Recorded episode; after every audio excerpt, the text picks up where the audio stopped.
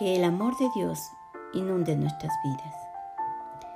Llegar a amar como Dios nos ama y como nos enseña en el capítulo de Primera de Corintios 13 es un reto para sus hijos. Surgen muchas preguntas alrededor de ello.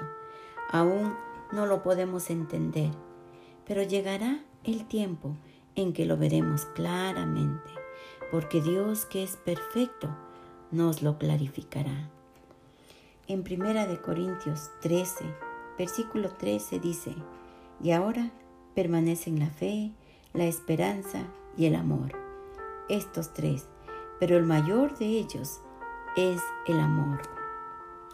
Existen tres cosas que necesariamente tienen que estar permanentemente en nuestras vidas.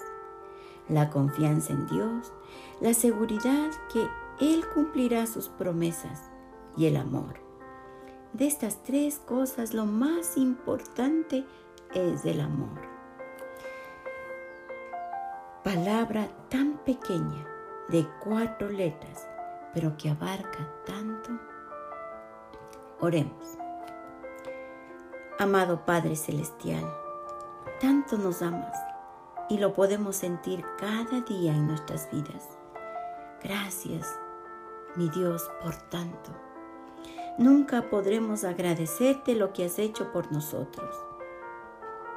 Hoy decidimos amarte y amar a nuestro prójimo con ese amor que nos das y nos enseñas.